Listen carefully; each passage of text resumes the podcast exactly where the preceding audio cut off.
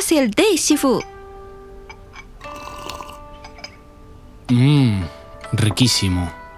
Sifu, la última vez dijo que me enseñaría una estratagema de no accionar para ganar. ¿Lo recuerda? Claro, te cuento una fábula de la antigua China. Érase una vez un hombre fuerte y valiente que se llamaba Pian Chuanzi. Un día vio a dos tigres devorando un buey en la montaña, cerca del poblado. Entonces, decidió cazar a los felinos para eliminar la amenaza.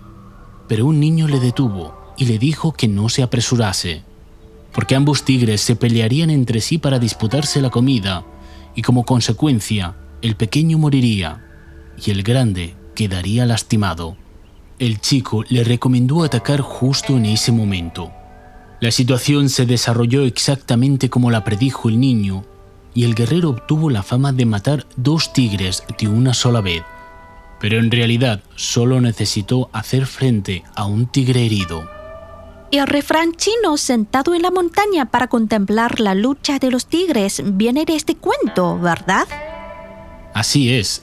En las 36 estrategias chinas se llama Kean Huo, que significa observar el incendio desde la lejana orilla. Creo que puedo percibir la idea, pero esta es simplemente una fábula. ¿También sucedieron semejantes casos en la historia y en la vida real? Si nos remontamos a finales de la dinastía Han, veremos cómo Cao Cao aniquiló el último remanente de la fuerza de Yuan Shao sin el coste de ningún soldado.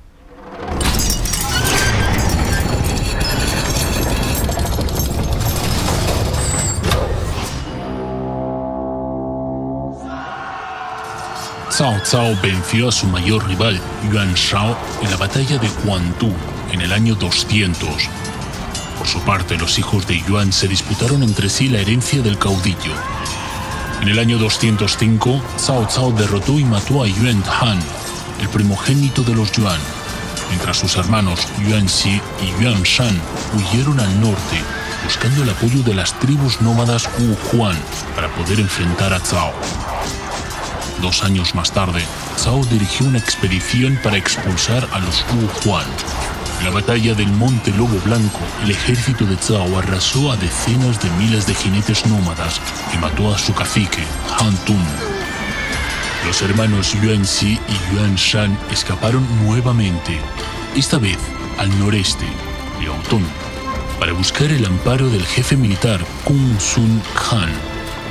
Tras la gran victoria, Cao acuarteló sus tropas en la ciudad de Liuchan para que pudieran descansar. No mostraba intención de continuar la persecución. ¿Cómo han reposado los soldados? Todos llenos de energía. ¿Aún no marchamos, mi señor?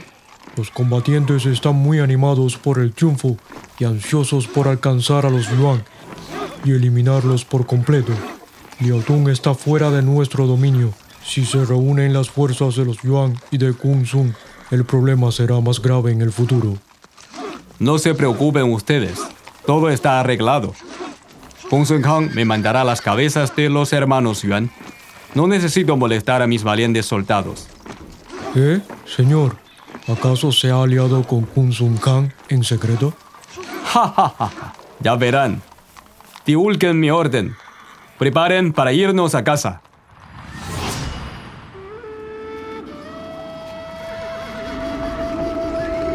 El invierno ya dominaba la tierra del norte de China. El tiempo era frío y seco, y se dificultaba la obtención de agua y alimentos. Cao Cao decidió suspender la expedición tomando en consideración estos factores. Sin embargo, Kung Sun Khan era un caudillo independiente y ambicioso que se había enfrentado a Cao Cao. ¿Sería posible que rechazara la alianza con los hermanos Yuan y que decidiera matarlos como lo esperaba Cao Cao?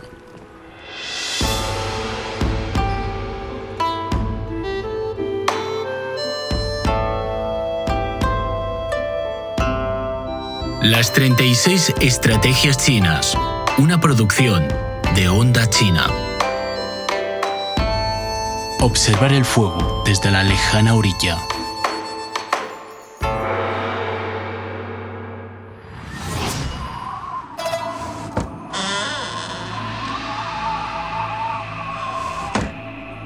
Señores, ¿qué opinan sobre darle refugio a los hermanos Yuan? Mi señor, Yuan Si y Yuan Shang son personas tornadizas y despreciables. Además de ambiciosas, nunca se conformarán con una posición inferior.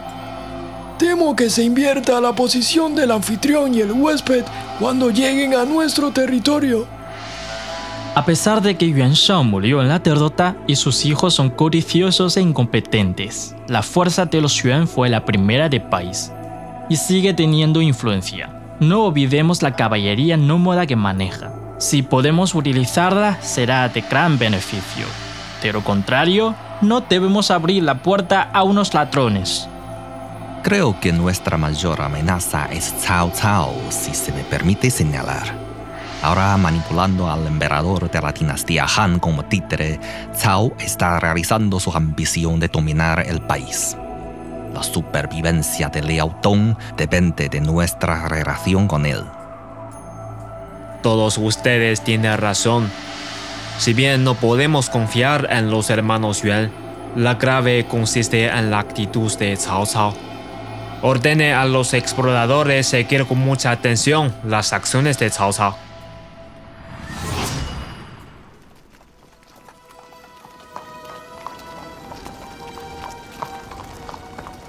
Nuestro padre fue un héroe. Nunca imaginaría que sus hijos buscarían refugio con un privón como Kung Sun Kang. El fracaso de hoy es momentáneo, hermano. Estos 5.000 jinetes son nuestro capital para recuperar las pérdidas. De todas maneras, estoy molesto con solo pensar que vamos a ser subordinados de ese tipo. Mm, tengo una idea. Cuando lleguemos, seguramente Kung Sun Kang nos ofrecerá una recepción. Podemos secuestrarlo en el banquete, aprovechando nuestra fuerza física y tomar Liaotong directamente. ¿Qué te parece, hermano? No es imposible. Vamos a ver.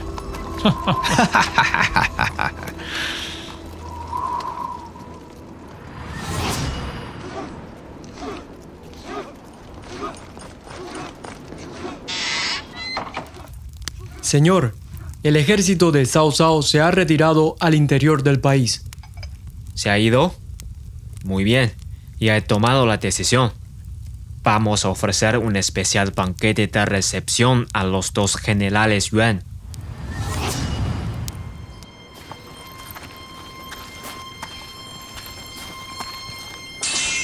Señores, deténganse por favor.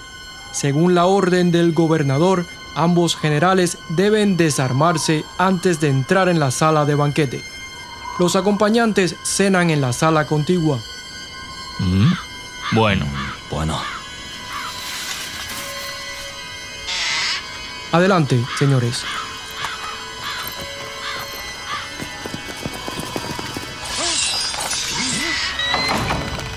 ¡Eh! ¿Qué quieren? ¡Guardias! ¿Dónde están mis guardias? Señores Yuan, ¿cómo están ustedes? Sun Kang, ¿este es su modo de acoger a los huéspedes? Perros vagabundos, ¿acaso quieren ser mis huéspedes? ¡Guardias!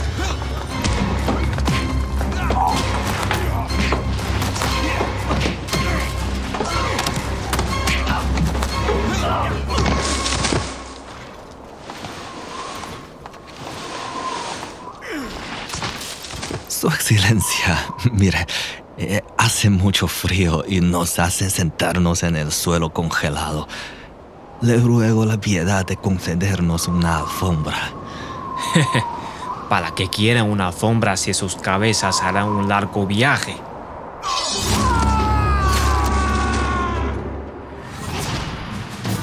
Kung Sun Han ejecutó a los hermanos Yuan y mandó sus cabezas decapitadas a Cao Cao como prueba de su lealtad. De allí, todas las fuerzas remanentes del clan Yuan fueron eliminadas y Cao Cao reinó prácticamente todo el territorio norte del país. Todo marcha como esperaba.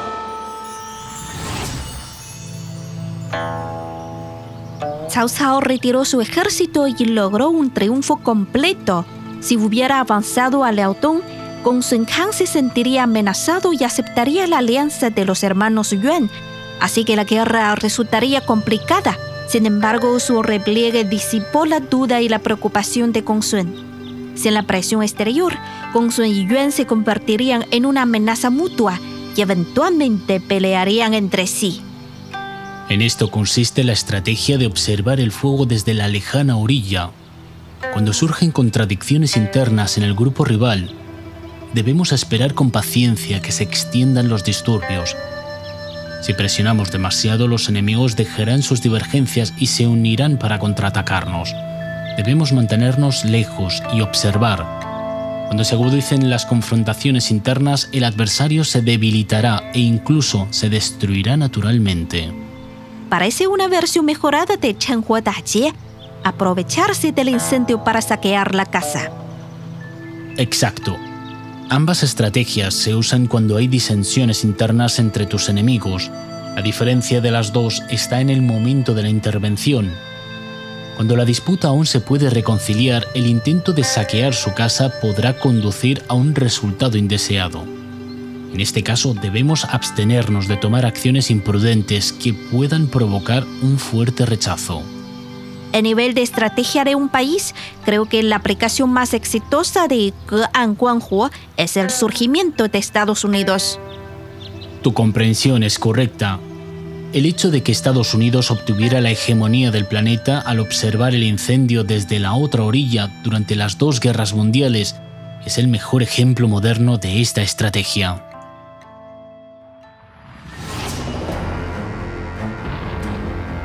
En 1914 se desencadenó la Primera Guerra Mundial. La Triple Entente y la Triple Alianza y luego otros países se involucraron en una lucha cruel nunca vista en la historia humana y no pudieron vencer uno al otro durante varios años. En ese momento Estados Unidos observaba a través del Atlántico el fuego de guerra que se extendía por Europa, África y Asia. Entonces, adoptó la política de neutralidad y desarrolló activamente negocios con los países beligerantes, ocupando así los mercados internacionales. Estimuladas por el acelerado aumento del comercio exterior, las industrias siderúrgica, automovilística, química y naval de este país norteamericano se desarrollaron dinámicamente. El valor de producción industrial se incrementó en un 158% entre 1914 y 1916. Antes de la guerra, Estados Unidos era un país endeudado.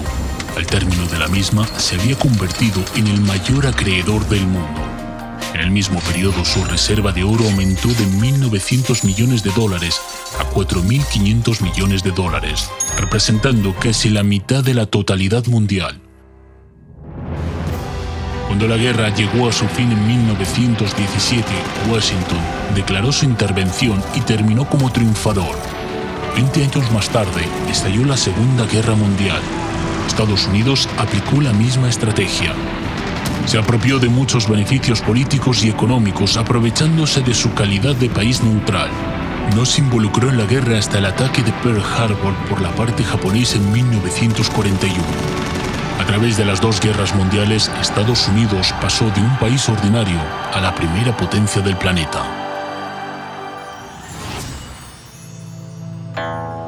Estados Unidos cuenta con una ventaja única al usar la estrategia de observar el fuego desde la lejana orilla, su posición geográfica.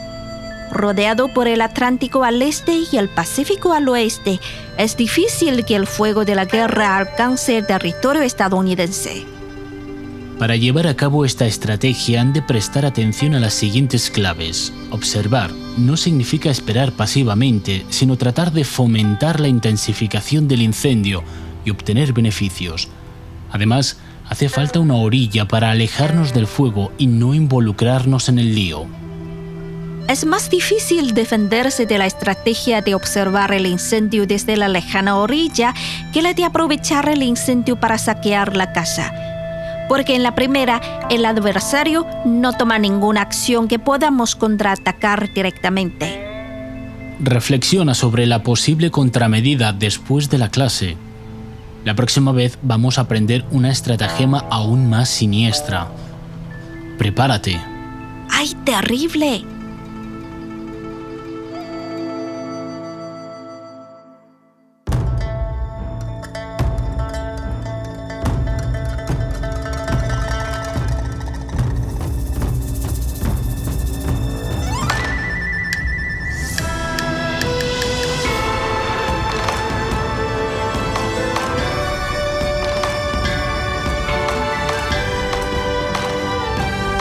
Las 36 Estrategias Chinas, una producción de Onda China.